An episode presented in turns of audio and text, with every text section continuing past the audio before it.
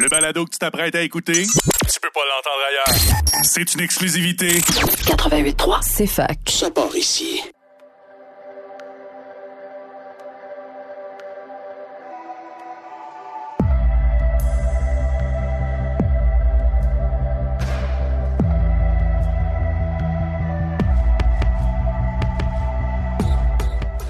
Bonjour, bienvenue pour un nouvel épisode de Estrie d'initiative. Estrie d'initiative pour un podcast souhaitant mettre en lumière les initiatives de son territoire à la rencontre des acteurs de changement en développement durable.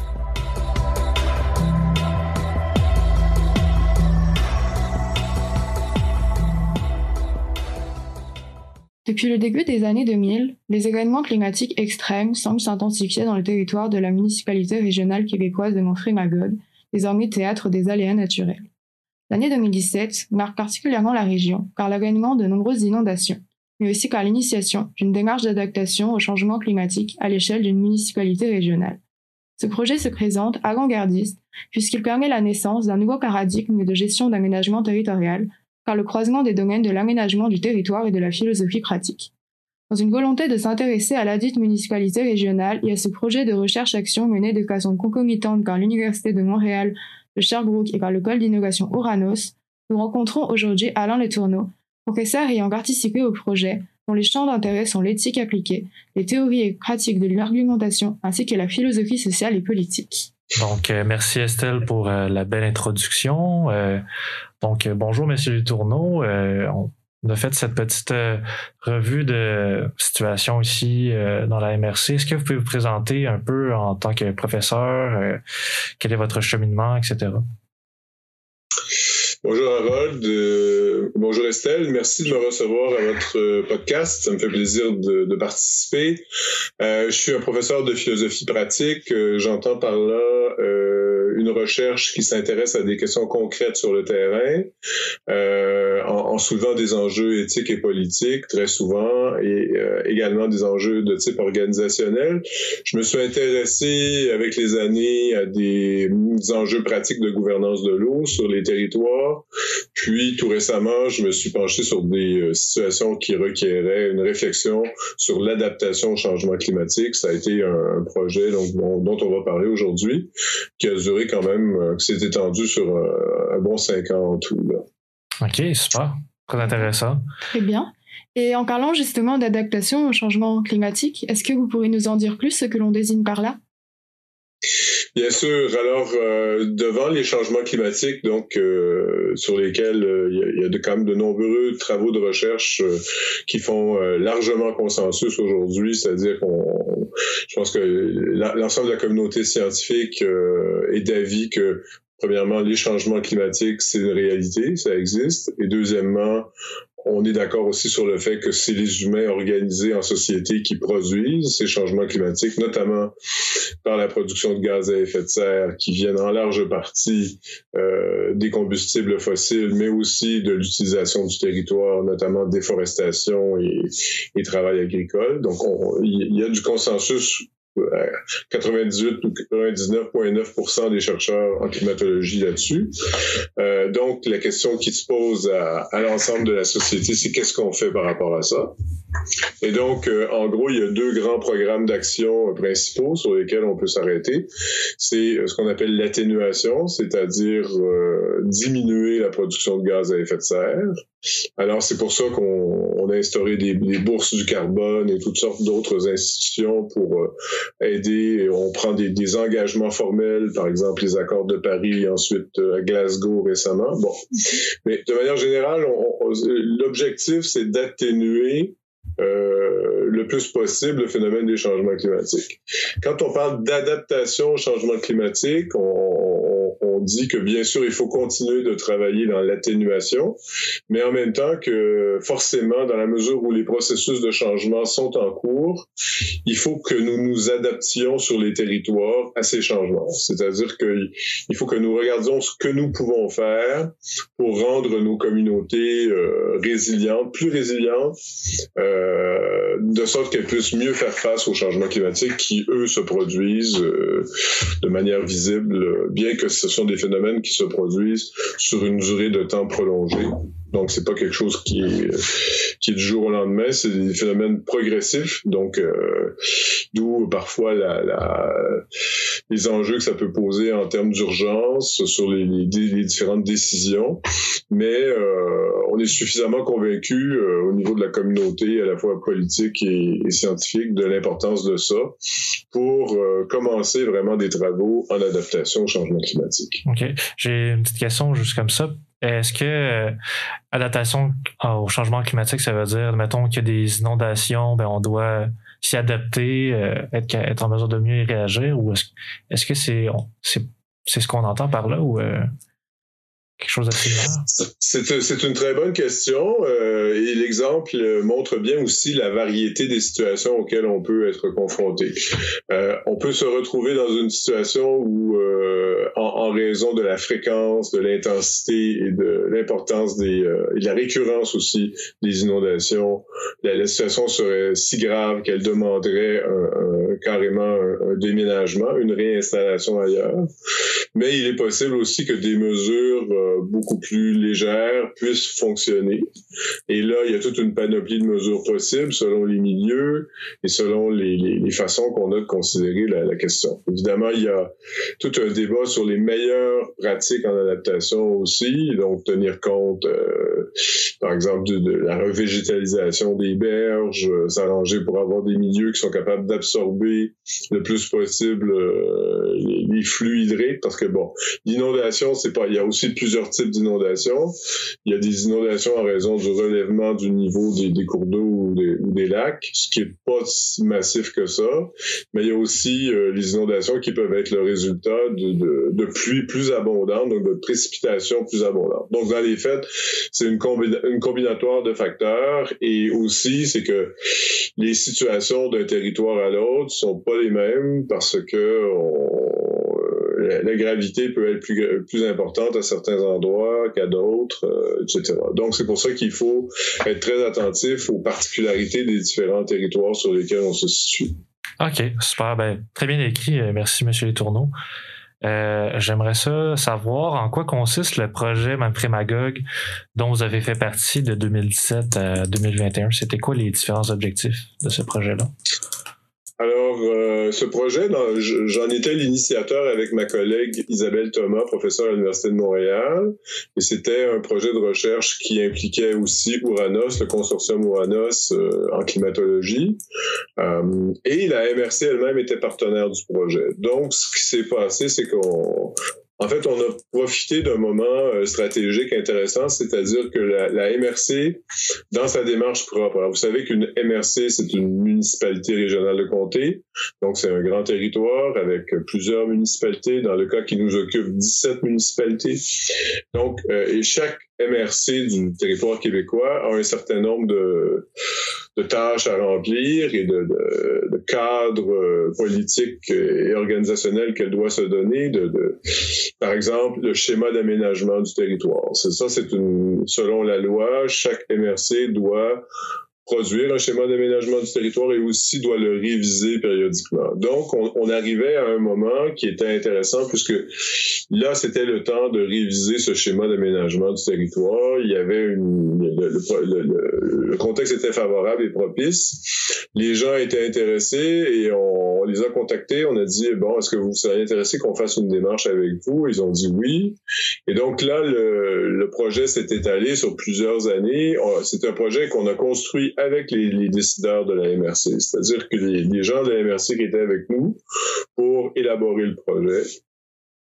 Et le projet, donc, euh, consistait à faire participer les gens d'une manière ciblée pour donner les meilleurs avis possibles à la MRC, mais aussi pour renseigner la population des besoins de l'adaptation au changement climatique, euh, et en fait, on avait besoin également comme chercheurs, donc on avait des outils à mettre à la disposition des gens, euh, mais en même temps, on avait besoin aussi de l'information des acteurs du terrain pour mieux connaître les spécificités régionales, les, problèmes euh, particuliers de telle et telle sous-région, puisque la MRC, c'est un grand territoire. On se souviendra qu'il y a le lac Memphremagog sur ce territoire, il y a le lac Massawippi, il y a des villes comme Ayers Cliff, North Atlee, mais aussi Magog, Eastman, euh, Potton, Euh, bon, euh, donc des réalités euh, très différentes les unes des autres. Le Mont Offord, le, parc national du Mont Offord, donc des territoires agricoles aussi, donc un territoire vaste, complexe avec une frontière partagée avec les États-Unis,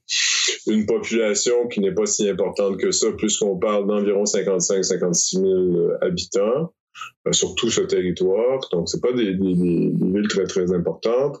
Des populations euh, quelquefois parsemées dans certains petits villages euh, qui, évidemment, n'ont pas les infrastructures qu'on va retrouver dans une ville comme Magog ou, euh, même Eastman et, et, et, le reste. Donc, voilà quoi. Donc, l'idée, c'était de dire on travaille avec ces gens-là pendant trois ans. On réunit ce qu'on nous on a appelé des tables sectorielles, c'est-à-dire qu'on s'est posé la question avec la MRC quels sont les, types d'acteurs les plus stratégiques dans la MRC qui ont le plus d'importance, qui, en caractérisent le, tissu principal, si on peut dire. Et on a dit finalement, avec la MRC, il y a cinq secteurs qu'on va privilégier. Le secteur agricole, le secteur touristique, le secteur de la sécurité publique, le secteur de la santé et des services sociaux et le secteur de la planification et de la gestion urbaine. Donc, on a constitué cinq tables sectorielles sur la région avec ces gens-là qu'on a réunis et avec lesquels on a travaillé pour faire une première étape qui est très importante quand on discute d'adaptation au changement climatique, c'est l'analyse de vulnérabilité. Parce qu'en fait, devant les changements climatiques, euh, ce que l'on ne sait pas, comme vous le savez, ce que l'on ne sait pas, c'est quand exactement il y aura telle et telle, euh, par exemple, inondation. On, on, ne sait pas. On ne sait pas non plus. Euh, on, est capable d'opérer une projection vraisemblable à très forte probabilité au niveau du changement des précipitations sur les, d'ici à 2030-2050, ce que d'ailleurs la climatologie permet de faire. Et là, nous a donné un bon coup de main de ce côté-là. Mais on peut pas dire ponctuellement, en 2025, on va en être exactement là. Et bon, de telle sorte que ce qu'on connaît, ce, dont on est certain, en fait, c'est des vulnérabilités du territoire qu'on a déjà. C'est-à-dire qu'on sait déjà que certaines régions sont euh, euh, inondées de manière récurrente. On sait déjà qu'il y a une tendance à la sécheresse dans telle et telle raison. On sait déjà que telle et telle population est plus vulnérable à tel et tel endroit sur le territoire. Euh, parce que la, vulnérabilité, quand on parle d'analyse de vulnérabilité, c'est pas simplement donc il y a l'analyse de, vulnérabilité du territoire physique, géophysique, donc les lieux particulièrement fragiles. Par exemple, dans certains autres milieux, ça va être la tendance à l'érosion très forte. Euh, par exemple, euh, si on pense à cette île ou euh, d'autres endroits comme ça, le long de l'estuaire du fleuve Saint-Laurent, donc des risques. Là, c'est pas tellement l'inondation, mais c'est plutôt les, pertes de territoire qui sont qui peuvent être vécues. Bon, donc on connaît les, espaces de vulnérabilité qui sont évidemment variables selon les différentes régions. Donc c'est pareil sur la MRC de Memphremagog. Donc à partir de là, après, on peut se demander quelles sont les, actions euh, à, mettre en place. Mais nous, alors, dans notre projet, je pense que euh, peut-être qu'on n'est pas encore rendu là au niveau des objectifs du projet. Je pense qu'on avait une question là-dessus. Euh, en fait, euh, non, je pense que ça, décrit bien là, euh, ce que vous étiez en train de parler. Vous pouvez continuer là-dessus. C'est bon, très bien. Donc, en fait, les objectifs du projet, c'était donc de mettre en place un cadre de gouvernance souple avec les acteurs du milieu.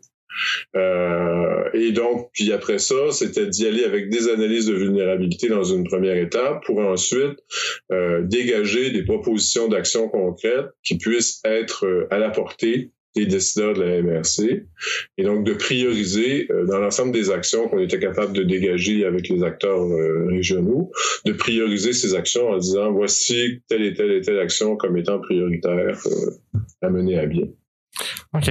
Super. Donc, c'est un plan qui est quand même assez détaillé, mais qui vient chercher un peu la participation de, plusieurs acteurs quand même, de la, de, la, population aussi. Ben, en fait, il y a de l'information qui est récolté auprès de la, population. Donc, euh, et tout ça dans le but d'adapter au mieux la MRC. OK, c'est vraiment super intéressant. Euh, Je voudrais ajouter quelque chose, peut-être que j'ai pas, j'ai pas, j'ai pas dit, mais juste pour compléter sur ce point que, que vous venez de souligner, qui est très important, c'est la, question de la participation. Euh, on a aussi monté ce qu'on a appelé des cafés climat comme activité, alors, comme activité avec les gens. Il y a eu six, ces tables sectorielles qui ont été réunies à deux reprises. Il y a eu des tables régionales, qu'on a appelées les tables régionales d'adaptation au changement climatique, qu'on a réunies deux fois dans la, période de trois ans, pour mettre ensemble les, résultats des uns et des autres, puis les faire discuter entre eux. Mais il y a aussi eu euh, des cafés, ce qu'on appelle des cafés climat, et ça, ça s'est produit au niveau des municipalités. Alors là, on a ciblé cinq municipalités. Euh, Magog, Offord, euh, Potton, Saint-Étienne de Bolton, puis Eastman. On est allé sur. Ah non, euh, excusez-moi, c'est pas, c'est, pas Eastman, c'est North Atlee excusez-moi sur ce point. Euh, on les a donc rencontrés tous en, regardant, là, il y avait deux choses. Donc, on voulait d'une part ouvrir à d'autres types d'acteurs que simplement ceux qu'on a dit tantôt, c'est-à-dire les touristiques, agricoles et tout le reste. Donc là, c'était les mouvements sociaux étaient bienvenus, des, choses comme corridor appalachien, les organismes de bassin versant, les comités de lac, euh, d'autres organismes sur le territoire, Massawipi Bleu, des choses comme ça, étaient bienvenus et on les invitait à venir participer à la discussion avec nous. Là, on ne refaisait pas tout à chaque fois. Donc, à partir du moment où certaines analyses de vulnérabilité avaient été faites sous forme de cartes, on pouvait s'en servir ensuite, les mettre sur la table et discuter avec les acteurs sur cette base-là. Mais là, on voulait aller chercher des informations. Donc, dans le cadre des cafés climat, ce qu'on voulait, c'est des informations beaucoup plus liées à la vie même de la ville dans son territoire immédiat, puis s'ouvrir un peu plus aux, composantes urbaines là, concernées ou, euh, ou agricoles, le cochéant, ou mouvements sociaux et tout ça. Donc, c'était c'est juste pour compléter un peu sur le volet participation, là, ce qu'on a dit. Ben, c'est très intéressant, je trouve. Euh, c'est une approche qui est beaucoup plus euh, locale puis qui vient chercher. Ouais, participative. ouais. C'est vrai que ça ouvre aussi sur, sur la question qu'on avait après. C'était après, après, lecture du rapport final du projet d'Oncuranos, projet de recherche impliquant les chercheurs, experts et décideurs.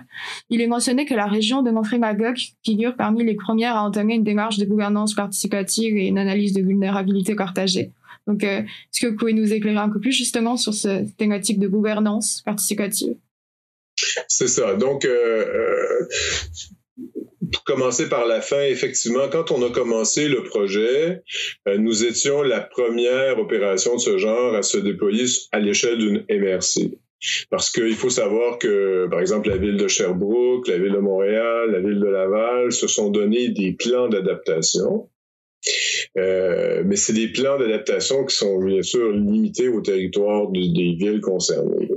Euh, et d'ailleurs, depuis que nous, nous avons amorcé notre projet en 2017, ça a donné l'idée à la ville de Magog. Bon, c'est peut-être pas le seul élément, hein, parce que la chose se discute beaucoup. Mais euh, la ville de Magog s'est elle-même aussi donné une équipe de professionnels pour se donner un plan d'adaptation. Nous, notre, notre mandat, c'était pas d'arriver avec un plan d'adaptation détaillé pour l'ensemble de la MRC.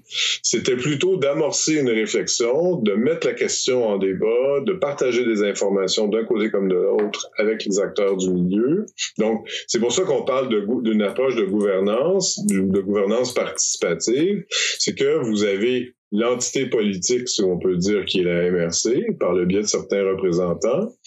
Mais après ça, on, se disait, ben, il, faut faire contribuer la population à la réflexion du décideur MRC, puis en même temps exposer la MRC à la discussion des milieux concernés sur le territoire, puis espérer de cette de ce travail collectif de, de, de communication, d'échange et de discussion, une meilleure prise de conscience des phénomènes, une conscience partagée des phénomènes et aussi euh, rendre peut-être plus facile les, les, les prises de des décisions éventuelles qui s'en suivraient euh, de la part des décideurs.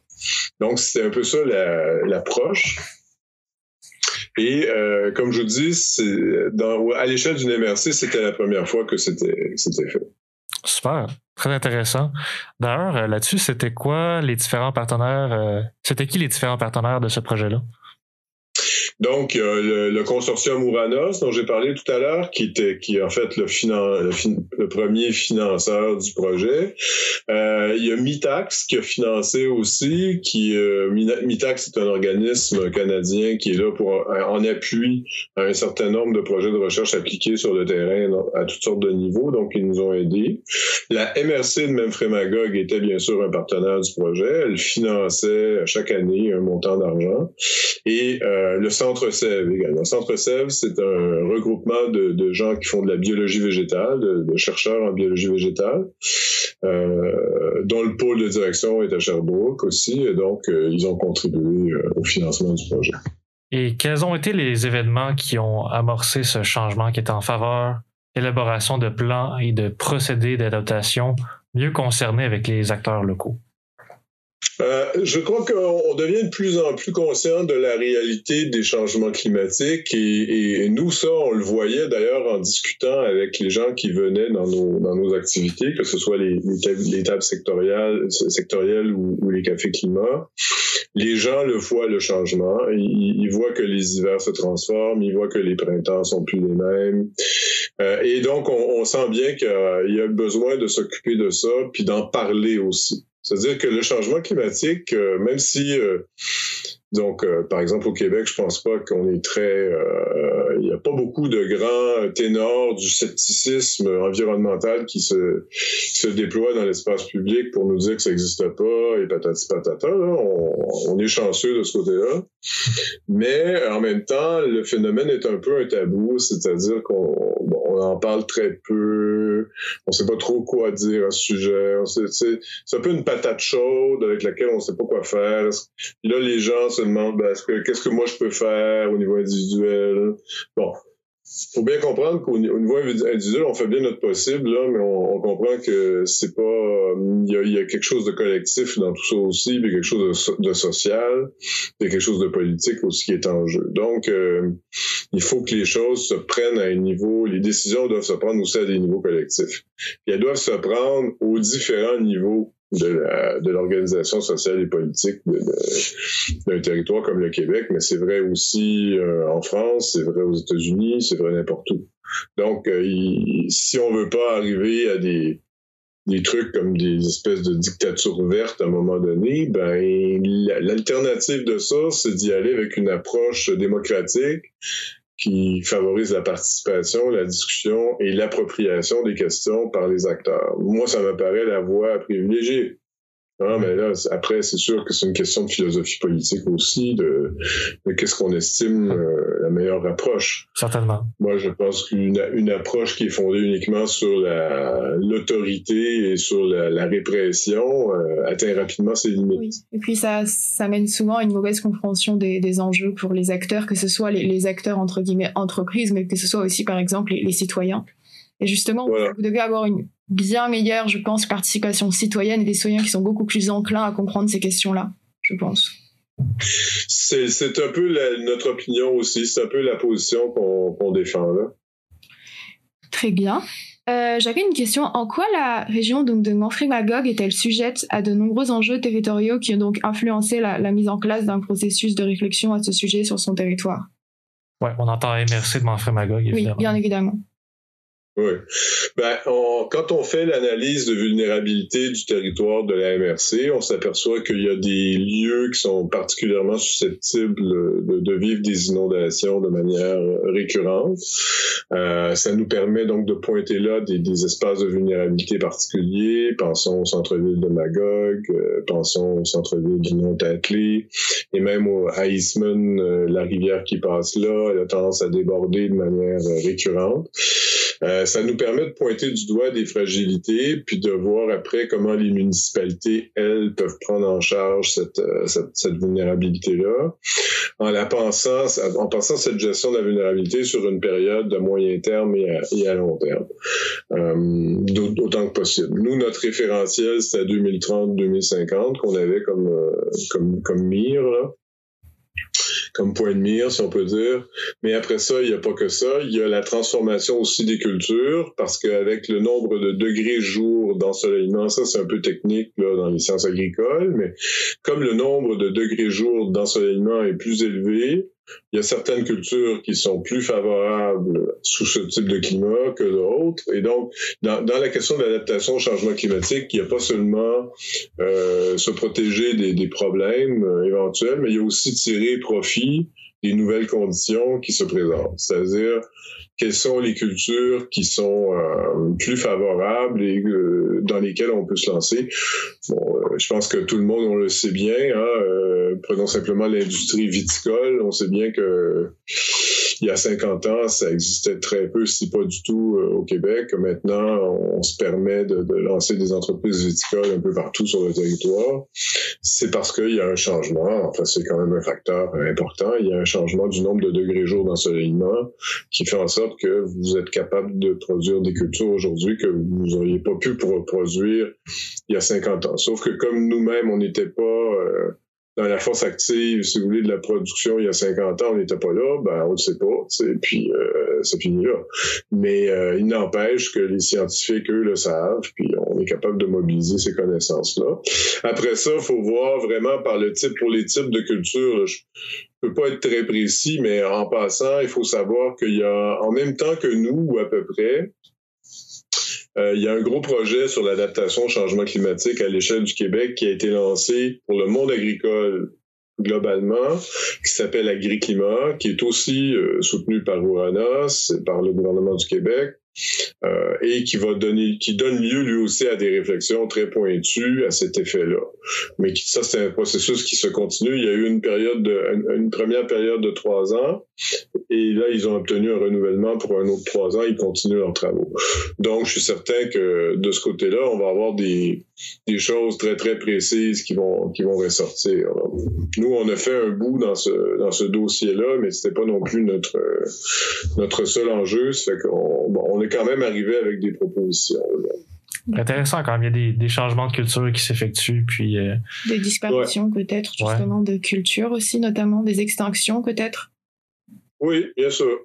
Puis il y a aussi des nouveaux ravageurs qui se pointent et des nouvelles maladies infectieuses qui se pointent. Hein. Euh, on parlait tantôt du facteur santé. Bon, ben, je pense que vous êtes sûrement au courant que la maladie de Lyme aujourd'hui en Estrie, elle est très présente, mais euh, ça n'a pas toujours été le cas. Hein. Donc ça, on, sait que c'est un, un, vecteur animal, c'est la tique qui, qui s'en va sur d'autres d'autres mammifères et puis après ça saute sur, euh, sur les humains. Bon, donc, il y a des régions, euh, par exemple Bromont, actuellement, ils, ont vraiment des mesures proactives pour protéger la population contre, contre cette infestation-là. Donc, des, changements, euh, des situations qui sont nouvelles, euh, imprévues, comme on peut le dire, puis auxquelles on doit s'adapter. Qui demandent de l'adaptation, qui demandent qu'on modifie nos façons d'habiter le territoire. en effet. en quoi est-ce pertinent pour les acteurs d'entreprendre conjointement ce projet? Ben, je pense que ça favorise les choses quand tout le monde euh, participe à la discussion, le thème est partagé par tout le monde, tout le monde comprend l'importance que ça a. Euh, ça sera d'autant plus important, je pense, que on pourrait être, à, dire, pour le moment, c'est pas le cas. Là, euh, bon, on on n'est pas encore obligé d'avoir des politiques municipales très agressives euh, par rapport à certains enjeux, mais euh, supposons que ça deviendrait nécessaire. Mais si les gens au moins ont participé à la discussion puis comprennent les enjeux, c'est beaucoup plus facile à justifier comme changement que si vous arrivez avec euh, une politique unilatérale du jour au lendemain, vous dites maintenant vous n'avez plus le droit de faire ceci, maintenant il faut faire cela. Donc, ça dépend de la, comment on voit le, rapport aux normes. Hein, que, quelle est la place des normes dans la vie sociale? C'est sûr que les normes ont un, rôle important, mais c'est rare les gens qui aiment avoir des nouvelles normes euh, qui s'imposent à eux. En général, on préfère ne pas en avoir.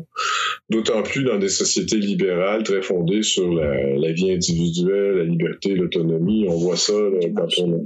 Bon, vous avez vu comme moi les manifestations euh, anti-vax et tout le reste, puis comment ça peut être manipulé aussi par des groupes euh, qui ont d'autres agendas politiques aussi. Là.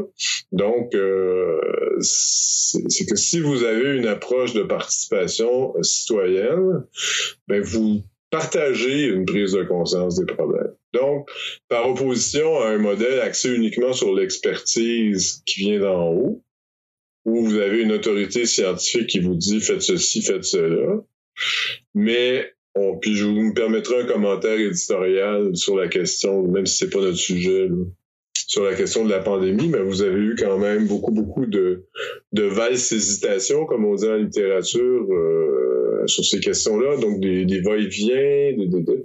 Alors, il y a une partie de la population qui, qui se retrouve plus là-dedans, puis qui dit, ben, euh, ça va, là. Bon. Euh, alors, on peut pas, euh, sans les justifier, hein, mais euh, c'est allé de pair. Puis je pense que là, il y avait urgence aussi, puis les gens ont été prêts un peu à dépourvu. Mais euh, si on avait, bon,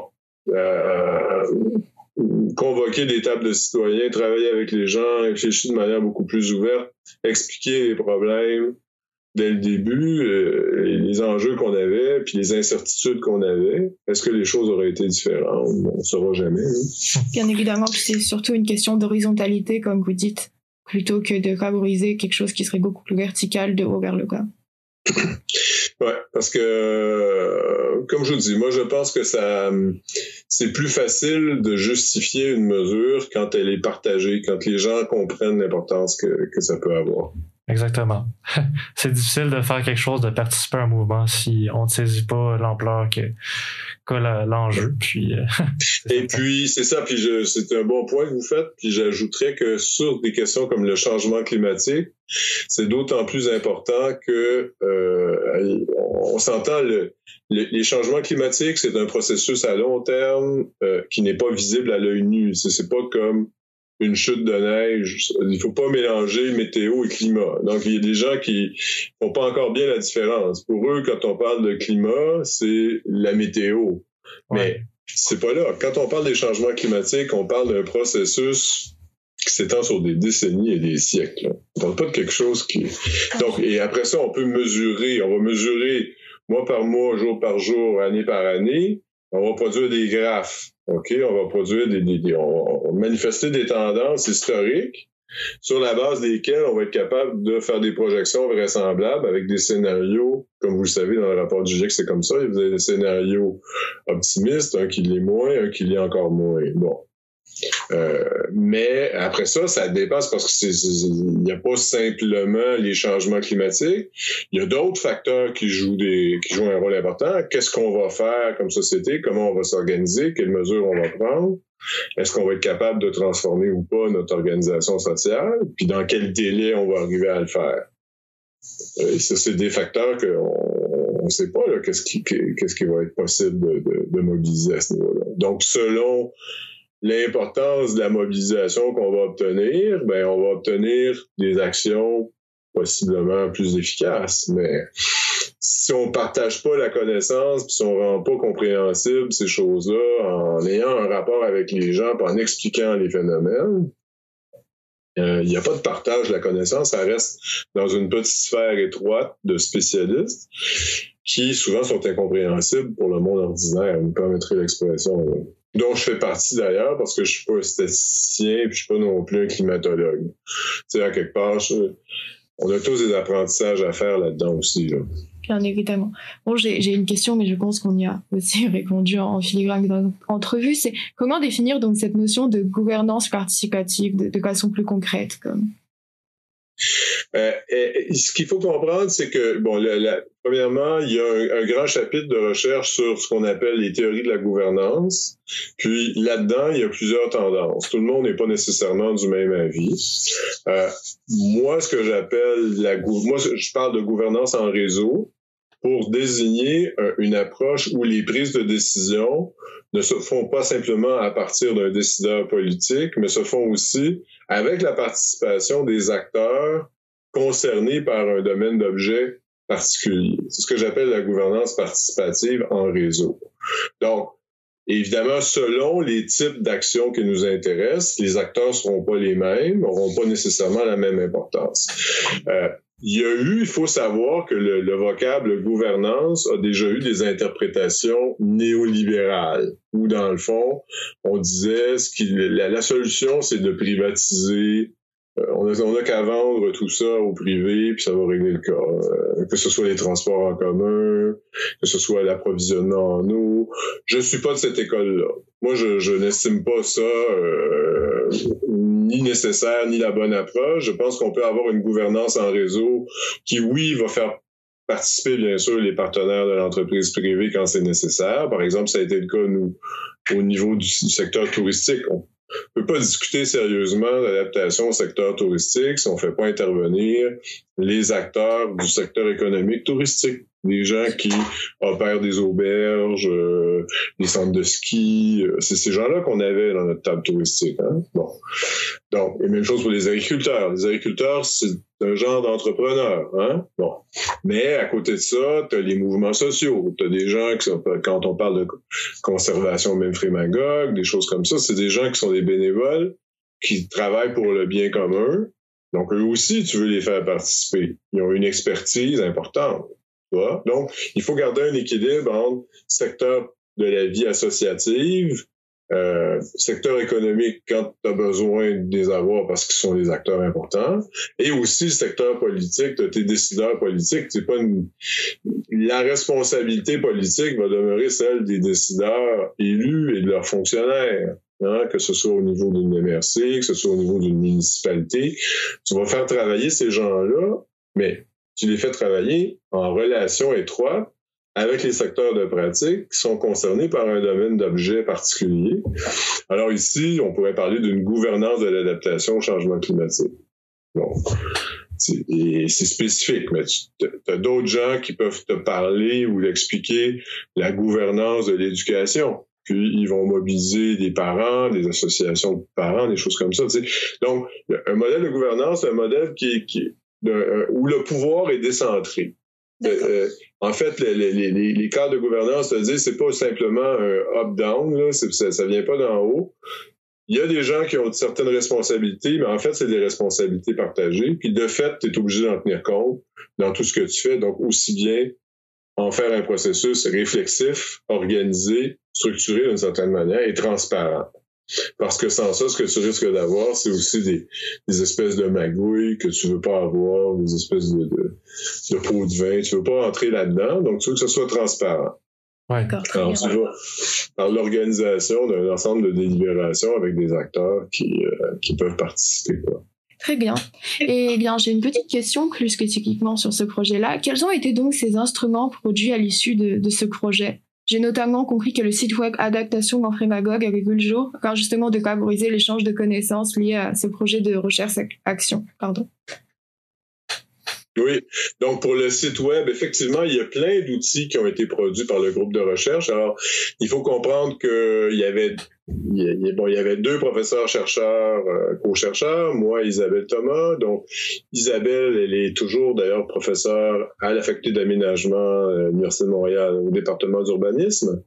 Et donc, euh, et on avait des sous. Moi, j'avais des étudiants donc en environnement, mais aussi en éthique appliquée puis en philosophie.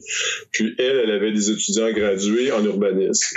Donc, nos équipes de recherche étaient conjointes. On faisait travailler ensemble, donc dans une approche très interdisciplinaire il y a certains outils qui étaient fournis par l'urbanisme. Certains autres outils, c'était de mon côté qu'on les mobilisait pour faire en sorte qu'il y ait une intégration le plus possible avec tout ça. Et concrètement, on a, en fait, on a mis sur pied un site web qui est accessible d'ailleurs à, tout le monde. Euh, je crois bien que c'est adaptationmemfree.ca sur lequel ou memfreemagog.ca, je crois que c'est ça. Euh, donc, et sur ce site web, on trouve donc le rapport final qui a été déposé, mais aussi les analyses de vulnérabilité qui ont été faites sur les différents angles de questionnement qu'on a, qu'on a poursuivis.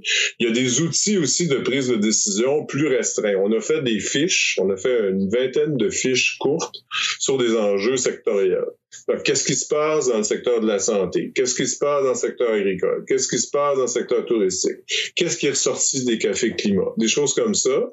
Et toutes ces fiches-là sont des documents accessibles souvent quatre pages, euh, quelque chose comme ça, euh, qui sont qu'on a voulu le plus euh, accessible possible. Donc, qui peuvent être intégrés et, utilisé par d'autres aussi. Puis on sait qu'il y en a d'autres genres de d'autres MRC aussi qui sont allés puiser dans nos documents.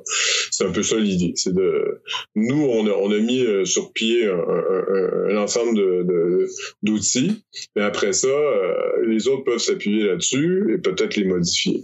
Un autre point qui est important de, souligner, c'est que, par exemple, les cartes de vulnérabilité, ben, elles ont été produites avec les outils de la géomatique, donc avec les, technologies requises à cet effet-là. Tout ça a été aussi donné entièrement, la, banque de données concernée a été donnée à la MRC, comme l'ensemble de nos documents ont été donnés à la MRC. De sorte que c'est à elle maintenant à gérer ça. Si elle veut faire des mises à jour, ces choses-là se transforment, elle peut repartir du matériel qu'on a produit et le modifier au besoin, le bonifier. Et euh, d'ailleurs, la MRC s'est engagée à tenir, à, payer le, maintien du site web, à l'intérieur duquel il y a aussi moyen de poser des questions et d'obtenir des réponses, là. Euh, sans, sans, oublier de télécharger les différents documents, dont des articles aussi qui ont été publiés. Moi, j'ai publié plusieurs articles sur la question. J'en ai publié d'ailleurs deux dans la revue Le Climatoscope, dans le numéro 1 et dans le numéro 3, si on veut avoir plus de détails là-dessus. Facile à trouver. C'est une revue en ligne gratuite, comme on le sait, donc on peut accéder à ça facilement sur Internet. Donc, bref, voilà, quoi. Il y, a, beaucoup de matériel disponible si on, veut s'en emparer. Là. Donc, les, collaborations qui ont été faites entre les différents étudiants, différents groupes de recherche euh, ont, été, euh, ont été faites et ont été repartagées ensuite à la MRC qui ont pu euh, s'approprier ces données-là et ces, travaux-là. Exact. Puis d'ailleurs, les, les, les, fameuses fiches synthèse dont je parlais tout à l'heure, souvent c'est une ou un étudiant de l'un ou l'autre de nos groupes qui en a pris en charge la rédaction. Évidemment, nous, on a tout révisé, corrigé après, mais les noms des, euh, des assistants de recherche sont, sont là. Euh. OK, super, c'est très intéressant. Puis c'est des données qui sont assez intéressantes, assez utiles pour euh, la population, pour tous les intervenants, tous les acteurs dans ce milieu-là, certainement. Qui garantissent une Puis en même temps, ben, ça contribue à la formation des jeunes. Euh, mm-hmm. Bon, la relève aussi. Là, ça permet de, de, de, de, construire des compétences euh, parmi les vôtres. En fait, moi, je suis déjà plus de la génération montante. Là, donc, c'est aussi pour les autres après de, de continuer. Puis d'avoir une transparence aussi. Ah ouais. C'est ça, pour garder un bon lien avec la population, puis la garder informée, certainement. Euh, on a une question qui est assez ouverte quand même, qu'on pose à, tous nos invités. Euh, c'est quoi pour vous être un, acteur de changement, une actrice de changement? Euh, c'est une grosse tâche le changement. C'est, on, des fois, on, le changement, c'est, c'est complexe le changement. Ça, ça se fait progressivement pour arriver à changer quelque chose, euh, la première étape, je pense, c'est qu'il faut bien connaître ce quelque chose. Euh, et parfois, on, pense qu'on connaît bien, mais en fait, on, on connaît peut-être pas aussi bien qu'on le devrait ou qu'on le pourrait. Euh, une certaine réalité qu'on voudrait changer. Euh, moi, j'invite, euh, oui, bien sûr, il faut, garder notre enthousiasme du changement social et de l'amélioration des procédés, des processus, puis de d'essayer de faire mieux, puis de transformer les choses quand elles sont nettement insuffisantes, bien sûr. Hein mais on, y a un besoin aussi de connaître et de s'informer convenablement de, ce qui est concerné par ces, différents processus-là qui, nous occupent. C'est évident qu'on peut pas entrer plus dans le détail, mais quand je donner juste l'exemple de notre projet, ben avant de changer nos pratiques agricoles, il ben, faut commencer par savoir qu'est-ce qu'elles sont, nos pratiques agricoles, comment elles collent ou ne collent pas avec un, certain état de la situation, de la culture et de, de santé des sols, et comment, de quelle façon on peut effectivement l'améliorer. Euh, c'est la même chose quand tu arrives dans des trucs très complexes. D'autant plus quand c'est complexe. Prenons les histoires de, de systèmes de santé. Alors, euh, on commence à peut-être en avoir plein les oreilles d'entendre parler de ça, mais euh, on sait qu'à un moment donné, on, à un moment donné, il y a des, il y a des modes de changement. Il faut changer. Euh, bon, il y a eu une, période comme ça où on pensait que la centralisation des, des services était une bonne chose, mais là, on s'aperçoit que, ben, c'est juste, c'était pas, peut-être pas une si bonne idée que ça à certains égards. Bon. Ouais. Fait que, soit c'est le genre de choses que oui, ça pouvait sembler un bon changement sur le coup, là. Mais est-ce que c'était si bon que ça? Et puis ensuite, je suis pas un spécialiste de la question, il faudrait aller voir les gens du, milieu. Là. Mais je veux dire, c'est des exemples parmi bien d'autres. Le changement social, c'est complexe, il faut être patient. Il faut prendre le temps de, de, regarder ça bien comme il faut. Là. Donc, euh, pour euh, provoquer un changement, il faut bien connaître la problématique auquel on fait face, puis c'est un, processus continu de, d'acquisition de, connaissances. Exact. aux enjeux actuels qui ne sont pas ceux d'hier, en effet. C'est sûr, puis tout dépend du changement. Tu sais, regarde, c'est de quel changement on parle. Tu sais, je peux renvoyer la question. Si c'est un tout petit changement, c'est pas compliqué. mais puis encore, faut voir. en effet. Bien évidemment. Ouais. Est-ce que c'est un changement qui implique un million de personnes? C'est un changement qui implique une personne? Les choses collectives sont bien évidemment plus complexes à mettre en œuvre, en effet. Super. Ben, merci beaucoup, euh, messieurs les tourneaux, pour euh, nous avoir parlé de, cette problématique-là, de cet enjeu, puis euh, votre point de vue par rapport à comment le changement peut s'effectuer. Ça a été très intéressant. Donc, merci beaucoup. Et merci beaucoup à nos invités aussi, à nos auditeurs qui nous ont écoutés. Euh, c'est un plaisir. Merci. Bonne journée. Merci à vous. Ça a été un plaisir pour moi aussi. À la prochaine. À la prochaine. Au revoir.